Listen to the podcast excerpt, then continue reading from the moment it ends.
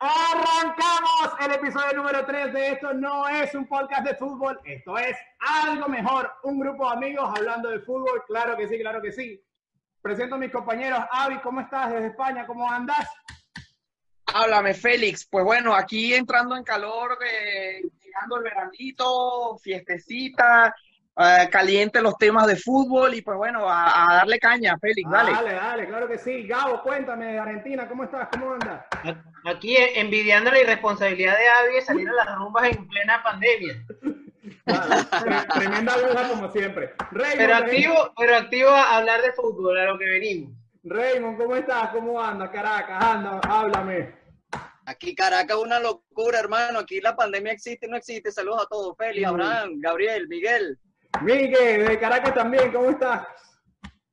Bueno, vale, feliz porque ya el Liverpool está así, un pasito nada más. ¡Ay, uno papá! juego y ya está Un pasito nada más, le falta la... Pero antes de hablar de Liverpool, les quiero hablar de la... Vamos a empezar a hablar de la liga. Eh, les quiero... Madrid ganó, lleva todos los partidos ganados desde que empezó. Barcelona, un desastre. Pero quisiera empezar a hablar del Madrid, que lo veo jugando un poquito mejor. Lo veo como que es como un, equipo más sólido, tiene como que más profundidad en la banca, pero no me termina, no me termina. No sé si le vaya a alcanzar con todo eso. No sé qué opinan ustedes, aparte que el partido contra la Real Sociedad fue tremendo robo. pero bueno, pero el equipo sí da como que tiene, tiene espalda como para durar unos partidos más. No sé qué opinan Sí, ustedes. justamente, sí, coincido contigo, porque si han usado, fíjate que el otro día jugó James, eh, estuvo ahí, ahí, pero bueno, se ve que ha estado moviendo a los jugadores, que va a estar trabajando, tiene una buena dinámica y ya los, los tiene enchufados, que es lo importante. Y lo vemos más claro que hoy jugó Brahim también, que tenía un montón de tiempo que no jugaba y pues bueno, respondió. Así que bueno, a ver, la liga, por lo que veo, o sea, quitándolo de la Real Sociedad, pienso que lo tienen muy, muy encaminado, realmente. A mí, a mí me parece que, que volvió bien Madrid del parón. Sí, como dice Avi, Zidane ha sabido administrar bien sus cambios, a pesar de que James no quiere ni, ni cambiar de, de línea porque le preguntan si es titular. Entonces, James. No lo un recuerdo. colombiano que una vez hizo un golazo en el Mundial. ¡Coño! Ese carajo todavía juega, verga, qué arrecho. Pero me Bien. parece que, bueno, que, que Zidane tiene mucho carisma, me imagino, para, para mantener eso, para controlar egos, para, para saber que en qué momento entra cada jugador. Fíjate que Asensio vuelve de lesión y vuelve marcando y dando asistencia. Tiene algo, ¿verdad? Zidane tiene esa, esa chispa como que, como que los hace creerse algo más. Básicamente ganó un mundial y ganó una Champions. ¿Te acuerdas el mejor gol de la historia de la Champions? Bueno, lo tiene Zidane, básicamente eso. O sea, cuando tú tienes en el banquillo a Zidane, cualquier jugador te va a respaldar el proyecto. En cambio, si ves a la banca y tienes a Setién y tú dices, bueno, la paso al Sí, costado. eh, es- eso quizás influye. Yo creo que es distinto acatar una orden o respetar una decisión de un técnico cuando, cuando no tiene mucha trayectoria o cuando no tiene fin con el club a, a cuando te está hablando una leyenda. Y que también Sí. los, los jugadores del Madrid lo, lo veo en muy buena forma. Eh, volvieron muy bien físicamente, están enchufados, como dice Abraham. En cambio, el Barcelona yo lo veo lento, lo veo que les cuesta. Todavía esa idea de Setién, que tampoco se vería con Valverde, no termina de cuajar. Y yo creo que Pero con Valverde ganaban. este, al Barcelona se le están complicando muchísimo los partidos y, y el- bueno, sí, ganaban, pero igual jugaban mal. O sea, al final. Pero prefiero jugar mal y no- ganar no hay como mucha Mou. diferencia entre Valverde y Setién. Y, Claro que sí, los puntos que sacaba Valverde. Bueno. ¿Qué es lo que no- pasa? Yo ¿Te creo- parece ¿qué poco? es lo que yo pienso? Perdieron la ventaja. O sea, el Barcelona tenía ventaja de cuatro puntos antes de empezar este, este de nuevo la liga. Y eh, en dos fechas, tres fechas ya el líder el Real Madrid. Increíble, Lo que- increíble. Lo que-. Messi dependencia, papá. Messi dependencia. Ese es el problema, ese es el problema. Messi, Messi Porque, que más aplaude. porque lo que yo veo en el Barça es que primero, o sea, el equipo conjunto es un desastre, es un desastre total. Y mm, los jugadores, no tiene malos jugadores en la banca, pero siempre utiliza los mismos, tiene el mismo 11, cambia uno, cambia el otro y ninguno se lo termina de creer. Ya. Claro, pero mira, no, no tiene malos jugadores, pero esto lo quiero ligar un poquito con lo que hablábamos en el primer programa de, de ese equipo, de ese proyecto. Barcelona tiene un proyecto coherente, o sea, ha comprado jugadores, uno por aquí, uno por allá, lo pongo en esta Bueno. posición, a lo mejor al técnico que estaba le gustaba este, lo compro, pero no hay un, no hay una idea como se te- tenía antes. Eso es lo que yo veo, ese es mi, Claro. ese es mi me parece que Es una mala, en, en mi opinión, están en un limbo. a mí me parece más bien todo lo contrario, que, que Barcelona tiene mucho poder en la banca y poco en la titular. Y ahí es el error del técnico. A mí me da pena el Griezmann actual, por ejemplo. Qué desidia, qué desidia la de Griezmann. No puedes entrar a un partido Es así. decir, yo me quedo, Oye, ya ahí me empezaron quedo con el pobre ahí me quedo con un tuit de Pablo Giral que dice, hermano, yo entiendo que, que quizás no es tu posición, que cualquier otra cosa, pero usted es un campeón del mundo. Coño, pues tienes que entrar y meterle, meterle ganas. Exacto, mano. pon- Messi, ponle dale, huevos a la partida. El bicho dice, no, este, no, es que él corre mucho, él las pide, él no sé qué, sí, pero te mueve para donde no es y se la pide a quien no debe. No, marico, es muy mal. Bueno, pero es que Ansu problema- Fati entró dos minutos y en tres movimientos hizo más que todo el partido. Eh, Bueno, sí, pero yo creo que yo creo que el problema está mejor que Griezmann. No, bueno, yo, o sea, yo no quiero entrar en el debate de un jugador o otro jugador. Yo quiero hablar de lo que dijo Miguel del proyecto. Yo creo que desde que se fue Pep Guardiola no hay en el Barcelona un proyecto consolidado como tal. El proyecto lo trajo Pep y, y lo que han hecho es ponerle parche y, y bueno, vamos a poner un técnico que medio se parezca, vamos a poner otro técnico. pero es que creo que estamos confundiendo un proyecto con una mala planificación deportiva. bueno, una mala planificación de porque El Barcelona no También. necesita poner un proyecto. El Barcelona tiene un estilo muy marcado desde hace mucho tiempo. ¿Qué pasa? Es una muy mala planificación en cuanto a fichajes se refiere, porque bueno, hablamos, si nos ponemos a hablar aquí, tenemos para, para hacer un, un programa entero sobre la mala programa de la mala planificación del Barça. Y, y eres un grande, eres un salvando- grande. sacando la, No, diferencia y Setién, es el estilo de juego, porque la gestión del banquillo no la, no la sabían llevar. A mí, para, porque Valverde era un técnico, por ejemplo, Raymond, que él le gustaban las plantillas cortas. ¿Cuál era su problema? Sí, los tenía enchufados, pero eran 13, 14 jugadores. 15 jugadores como mucho. ¿Qué pasa? Eso no te da para competir en Champions, no te da para competir en Liga y no te da para competir en Copa. Entonces, el, el- la- las catástrofes que pasaban en Champions, pues, ¿qué pasa? Los jugadores ya vienen jugando muchos partidos. Entonces, O claro, sea, tú me vas a decir que la ridiculez que No, hicieron en Anfield fue No. culpa de Valverde y la mala planificación. O sea, que Bueno, los yo te voy a mocos que comieron en ese corner, Claro. que los mocos que se comieron en ese corner fue porque estaban, estaban cansados. que- No, no seas No, malo. no No, estaban- o sea, mira. al César lo que es del César, quizás contra la Roma sí, pero contra el Liverpool fue un total despropósito de toda la plantilla. Eso no es culpa del técnico que los jugadores hayan, se hayan quedado en Barcelona Pero- o quizás donde la fiesta de tienen el cumpleaños de estigma psicológico, Raymond, ya tienen el estigma psicológico de, de que, de que se... ah, me marcaron un gol, me marcan otro seguido, me marcan el tercero, Pero uy, ¿qué me va a pasar? Lo mismo de Roma y ya se condiciona. ¿Qué es lo que pasa? Es que yo O no sea, le- yo no eso le me lo estás hablando, tú me dices la y te creo, hermano, son unos un carajos que, quedaron, han quedado campeones de, de Esa- Liga, que han quedado campeones de Copa del la Rey, campeones de la Champions League y me van a decir que no pueden porque, porque se traumaron con, con Roma. No, No, seas ya malo, lo digo, o sea, no. Ah, sí, no, bueno, eso pero- para mí no sí, es sí, discutible. Eso pasa, eso pasa. Pregúntaselo a Messi que ha perdido tres finales. Bueno, y todavía sigue jugando a nivel top. Entonces, Sí, ¿cuál es la claro, pero, pero bueno, X, puede pasar. A mí no me interesa que, que los jugadores... Yo necesito un técnico que me dé soluciones, hermano. Voy perdiendo, dame una solución. Mira, Ahí, ahí el ahí... problema, es- ahí el problema es netamente técnico, es decir, porque Eh. eres un equipo grande, no necesitas hacer un proyecto bestial para triunfar. Exacto. Bueno, no sé qué tanto, porque fíjate tú, se está hablando de la defensa del Barcelona desde hace cuántos años. Y vamos a fichar a Lautaro por 120 millones. Hermano, ¿de verdad te hace falta otro atacante? Yo no digo que no haga falta. Pero, oye, tu línea que tienes más necesidades es la defensa y eso está a la vista. O sea, como Piqué todavía sigue siendo titular y el mejor defensa central del equipo. No puede ser. A esta altura del partido, no. O sea, No, sí pero es que el Barcelona es el está claro que necesita un lateral Claro. derecho desde hace como 10 temporadas. Ah, Pero bueno, todavía, no lo fichan. Todavía no lo fichan. ¿Ves? Pero entonces vamos a gastar 120 millones en Lautaro. O sea, yo digo como siendo el Barcelona, no ¿Qué le voy al Barcelona, diferencia, pero a eso voy. Recato? La única- 75 en, en, en, en que le vienen buenos a Arthur, a mí me parece que está bien. ¡Ay! Ay, el tema Arthur. ¡Ay, papá! Me, me agrada que lo hayan mencionado Ay, porque claro que sí. sa- salió Vamos. la noticia de que Arthur se fue con 80, supuestamente está ya cerrado 80 millones de euros para la Juventus. Negoción, negoción, negoción, hermano. negoción. Me encanta la estafa, me encanta. Claro que sí. que- Tremendo no, paquete chileno. Es bien que- envuelto, papá. Bien Lo envuelto para, robamos, para pero mal, mal, mal. Eso fue un atraco que le hicimos a, a Juventus. Al es que fin, al fin un buen negocio en Barcelona. Y que te se explico, defiendan y te ahora explico por Pero, qué. pero ¿qué están hablando? ¡Coño! Esto es Es un jugador que ni juega y te lo venden en 80 millones. Ni juega y lo vendes en 80 millones. Mira, primero, primero no juega.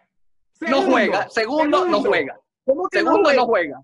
O sea, Tercero, no no tiene muchos juega. Que no juegue. Que no juegue Cuarto. no significa que sea malo.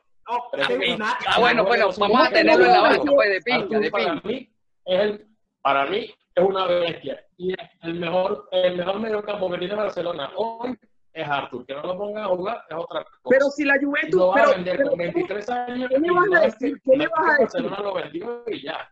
Barcelona se va a gastar un montón de plata en Pjanic que tiene 30 años. Pero va a ser titular, muy Pero es que probablemente. escúchame Ya va. algo. Ya, ya va. Ya va, ya va, ya va, ya va. Yo escuché ¿Qué? que, es decir, que son 80 millones chin chin o Pjanic y menos Real. No es que son 80 y Pjanic. No. Ah, yo, yo no, no, son no, negocios aparte, pues. son negocios aparte. Pero negocios yo te digo algo. A mí no es que yo no es que diga que Arthur sea malo ni nada. Yo tampoco. Pero es que tú no puedes ser el mediocampo, el 8, no puede ser el 8 del Barça. Y entra, toca a la banda, toca a Messi otra vez. Messi, coño, Messi te está pidiendo la pared, se la das atrás. Coño, hermano, no metes una diagonal ni para salvar tu vida. Coño, entonces no me sirves.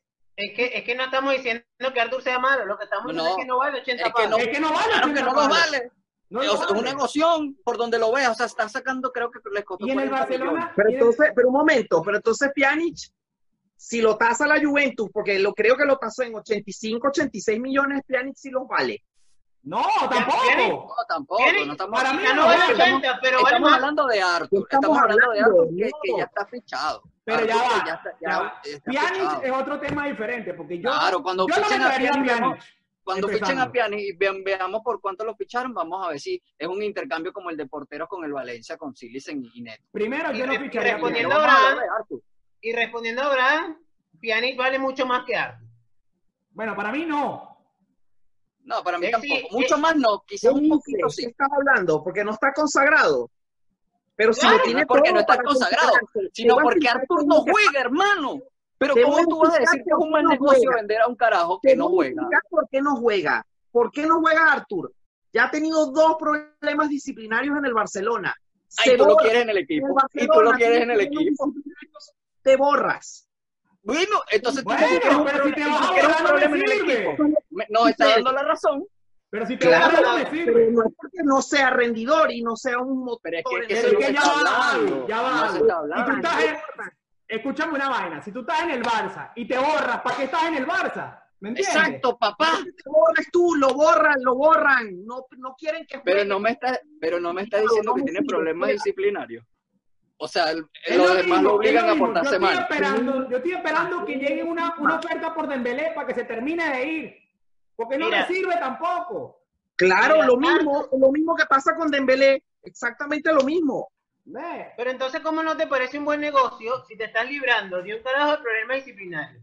De un carajo que no juega, que no vale por lo que están vendiendo. Y que lo compraste barato. por todos lados que lo ves, es Pero un buen ¿cómo negocio. dices que no a juega? ¿De dónde sacas que no juega? Porque es que no No juega. titular. Porque no juega. Venía sea, ver las alineaciones. Titular, ¿qué, ¿qué estamos hablando? A ver, Mira, ya, va, yo te voy a decir una vaina. Rakitic, que ha estado en la nevera toda la temporada, ha hecho más que Ha Arthur. resuelto en estos momentos. Mira, Rakitic se echa ese equipo al hombre. Rakitic ha estado en la nevera toda la temporada. Que lo quieren Comiendo sacar, que se va para Inter, que se va para Juventus, que no sé qué. Y, Y el yo que lo responde. Entonces, es eso lo que te estoy diciendo. Para mí, Eres un Arthur. jugador de rotación, eres un jugador de rotación. Y que no eres, que no eres fundamental para el equipo, que no juegas todos los partidos en los 90, no eres, no eres ni cerca de ser algo de 80 millones. Es correcto. Así que, hermano, negocio. Se rechó. Se arrechó Miguel, se fue. Miguel se fue.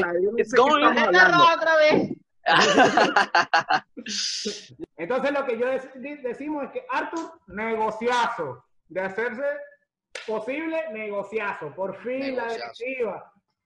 Mira, lo único, lo único que yo veo positivo a ese negocio es que por ahí puede, y, y lo vimos ayer con Setien, que lo rescato, ¿no? Dicho sea de paso, metió Ricky Puch, se ve que le gusta la cantera por ahí y se ve que una entrada le dio un aire distinto, Ricky Puch.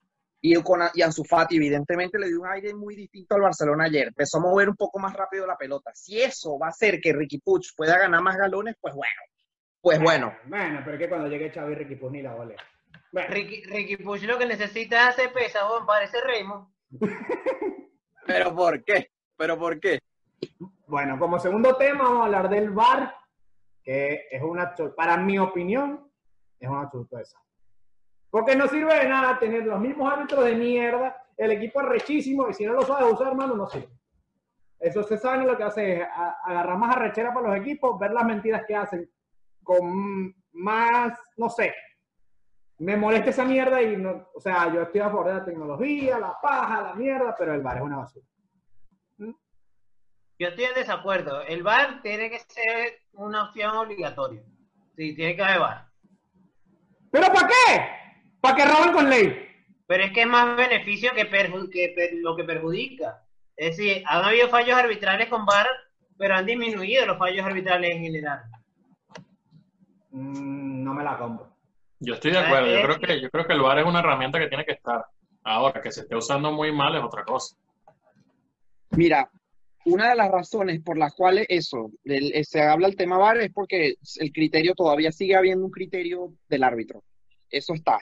Y luego, por otro lado, que tam- lo, lo estuve pensando el otro día, no sé si es que ahora quieran eh, como que revisar lo menos posible en el VAR mm, o evitar ir a tener que ir a revisar en el VAR justamente para que ponerle más tiempo, más pausas al juego, porque ya hay una pausa de por medio en cada tiempo y pienso que eh, a lo mejor ellos pensarán, le quitaremos emoción al fútbol, eh, algún tema, va. Pero, Pero- a mi juicio está mal, mal usado. Pero si ese es el protocolo, si lo Y no, tienes que es- no utilizar solamente así. porque perjudiquen al Barça, al Madrid, eh, o que beneficien a otros, sino es que lo estamos viendo en todos los, en todos los equipos.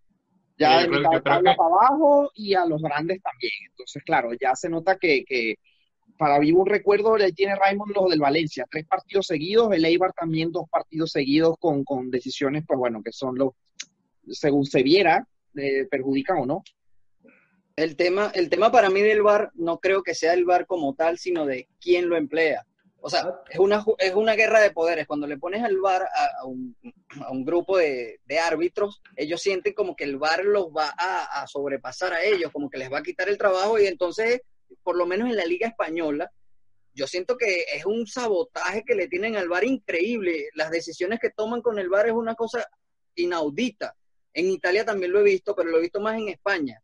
O sea, una- unas decisiones que uno dice, "¿Y ¿para qué usaron el VAR por esto? ¿O qué, qué, qué razones tiene que ver? Yo me acuerdo, el último partido del Valencia contra los Asuna, buscaron mil maneras para anular el gol de Guedes después que ya habían anulado un gol a Rodrigo. No entiendo, no entiendo cómo es la, la, la vara con que mide el VAR en, en España. El gol que le quitan a la Real, que Courtois se la come y se lo quita y que no, offside. Yo estoy, yo estoy de acuerdo con Raymond en que creo que es parte de, de, no sé si sabotaje es la palabra correcta, pero sí creo que es parte de la decisión arbitral de tener más poderío en las decisiones. Yo Porque creo que sí, yo creo que, yo creo que va por ahí. Yo creo que el tema es como que los árbitros dicen, bueno, mira, este es mi criterio, yo voy al bar, pero yo no voy a cambiar la decisión. Yo fui, estaba obligado a ir, vi la jugada, pero yo mantengo mi, mi opinión. Por lo menos en, en la Premier. En la Premier hubo una jugada que es escandalosa. No funcionó la tecnología de, de la línea esta del gol y según el VAR. esa, según el, según el VAR, esa jugada no puede ir, porque ya para eso está la tecnología del gol. Entonces, ¿cómo tú te Increíble. explicas? Un gol que fue clarísimo, tú no vayas al VAR y le digas, mira, obviamente fue gol. Entonces, yo creo que el tema es que no se está empleando de, de la manera correcta y los árbitros tampoco colaboran. Por yo creo que por el tema de no exponerse a, bueno, sí, me equivoqué, sino que yo voy con mi decisión y si voy a revisar algo es porque yo sé que es así o, o yo creo que es así. Pero tam- también creo eso, que es una suma, es una suma de males. Si, si bien el VAR es una herramienta relativamente nueva, tendrá que tres años que no están utilizando, creo que no han buscado la forma de, de ponerlo más fino, más, más decente, más útil. Sí, se ha quedado igual que desde que salió. Quizás hasta peor. Yo creo que ha ido en está- retroceso. Ha ido peor. y es para- no, ha ido a peor, porque fíjate que el videoarbitraje es una buena idea, o sea, evidentemente es una herramienta tecnológica concebida que para, para, bueno, darle, ayudar al fútbol, ayudar al espectáculo, pero claro, detrás de ella, detrás del bar, ¿quién están? Una persona que va a decidir si eh, invalida un gol o, o si el árbitro debe revisar una jugada o no, y es cobra, cobra vida lo que se dice que el árbitro, pues bueno, yo tengo mi criterio. Y puede, puede según su criterio estará si es una jugada subjetiva o no. Entonces, claro, Mm, ahí está el VAR, pero eh, todavía sigue dependiendo del criterio si es subjetivo o no para un árbitro. Pero es que queda en yo evidencia. Queda en evidencia. Si lo usas creo queda que- peor. Queda en evidencia, pero no queden tanto en evidencia. ¿Por qué? Porque siempre lo hacen en privado. Yo creo que sería una buena idea tomar, tomar un ejemplo como lo hace la NFL, el pueblo americano, o también como lo ha hecho la Liga Australiana, de que la jugada que se revisa en el bar, todo en, las personas en el estadio, bueno, ya no porque estamos en pandemia, pero quienes estén en el estadio se puede ver en las pantallas, que son inteligentes también, porque se ve la jugada y entonces los jugadores saben exactamente qué se está revisando. No queda para, para suspicacia, para decir, no, me están robando, no me están robando, Pero porque a veces tú ves pero te come el público. Bueno, también es cuestión del bueno, árbitro que pero, no pero come el público, pero es mejor, pero esa es la idea. Claro, la sí, idea es que sea mejor. justo. Es más, Porque hay jugadores me- que se quedan parados que no saben que les están revisando y de repente es una jugada tres veces, o sea, tres minutos antes, o una mano que nadie vio, un empujón y nadie sabe. O incluso desde un ángulo distinto. Es decir, yo opino igual que Raymond. Primero, que el VAR es muy secreta la decisión. Yo creo que sea bueno, si tú quieres, por ejemplo, que no te incluya el público, llama a los capitanes de cada equipo Claro. a que revisen contigo. La, la, la- obviamente la decisión es tuya, pero muéstrale que estás viendo. No, y al final, y al final el tema del público, Claro. si, o sea, si la cosa Pero está en el video, que es evidente, el público no tiene por qué molestarse, me explico. O sea, si el público está ahí y lo ve y dice, bueno, por lo menos yo va a haber soy un poco más decente en eso. Pero entonces sí cobra, pero entonces sí cobra fuerza el hecho de que va al criterio del árbitro. Al final. Y siempre va a haber- si la ves siete veces y, y, y todavía sigues pensando que no, que sí. Imagínate que la vea todo un público ahí, todo caliente ahí. El offside de Rodrigo contra Real Madrid, yo digo, no, increíble. O sea, no sé el ángulo. La que única forma, ahí. La única forma de que eso se, se solucione en cuanto al criterio del árbitro es que les impongas multas ¿no? en una Ah, decisión, en, en un jurado arbitral. Así No, que tú claro. digas, mira, si una decisión fue demasiado grosero el error, A la una tajada de dinero. Para que veas cómo los árbitros se van a ver eh, a querer mejorar. Pero es que no. y aceptar, porque el hecho, yo creo que el, el problema radica es en que ellos aún no aceptan que tienen que tener el VAR. Pero si arriba, pero si es lo mismo, es como que si yo estuviese siendo árbitro y arriba estuvieses tú, coño, me equivoqué. Bueno, sí, marico, te equivocaste, pero bueno, no vamos a decir nada. Es la misma Pero es que es una guerra de bueno, pero es que eso, acuérdate que eso es una guerra de poder, lo repito, eso es una guerra de poder. Este, yo te estoy poniendo a un sistema que va a estar por encima de tu autoridad y, y se supone que un árbitro que tiene problemas con, con ser autoridad, eh, puede No, ser lo que sea. Ahí, ahí, ahí estás ah, diciéndolo mal, es decir, no es que estás por encima de la autoridad, porque tú eres la última decisión igual. Exacto. Claro, claro, pero en la cabeza de está- Pero en la cabeza de ellos, Claro, pero ahí es donde yo te radico lo de la multa. Si es demasiado Claro. va a un jurado externo que te dice, no, el que la cagó fue el principal. claro, Claro.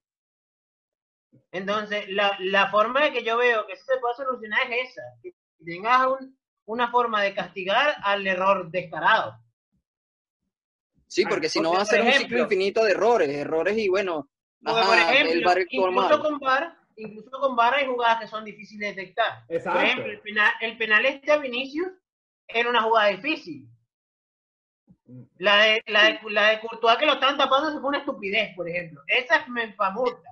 Es que eso es lo que, claro, como al final Claro, uno no dice cuál es el criterio. ¿Cuál es el o sea, criterio? ¿cómo vas a revisar una jugada ínfima y después vas a porque- una jugada clarísima? estaba- no lo ves. Diciéndole que estaba casi dos metros, estaba Barán de, de, de- Y lo- de la- de por lo menos el el, penalti que- que saca Pogba.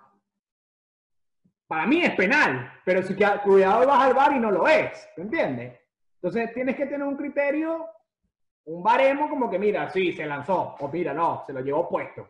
Porque Claro, si es que no, ese es el problema y que, y que a veces en jugadas que son clarísimas y que se equivocan, no revierten la decisión. Y a veces en jugadas que son más complicadas sí se, sí se porque no van arriesgan a a tomar verlo. decisiones. Es porque no ¿Por van qué? a Yo ver creo que la bueno, jugada. si quiere. No, claro No que la van va. a ver, es porque no la van a ver. Es que no admiten, no quieren admitir el error. Coño, Sí. que le pongan un relojito, si le da la ya caminar, no sé, que la vea por el reloj. Pero es que fíjate tú, el que en Alemania funciona más. El Ya. en Alemania es más efectivo. ¿Por qué? Porque los árbitros alemanes están dispuestos a admitir, mira, sí, me equivoqué, falló, y los jugadores no se van a poner molestos por eso, el público no se va a por no, hay ningún Sí, problema. Claro.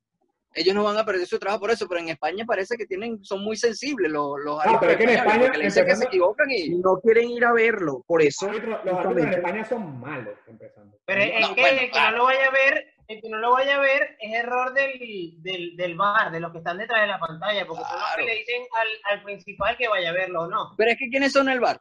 ¿Quiénes son el VAR? panas, Los ven. mismos que los mismos, los mismos. El- el- hoy, hoy, es- hoy eres VAR y el siguiente partido vas a ser el principal y así no sirve. Yo digo que tiene que haber unos árbitros especiales para el VAR para que no haya esa, esa como que, como se dice coloquialmente, para que no se pise la manguera. Eh, no ¿Ah? No. Exclusivo.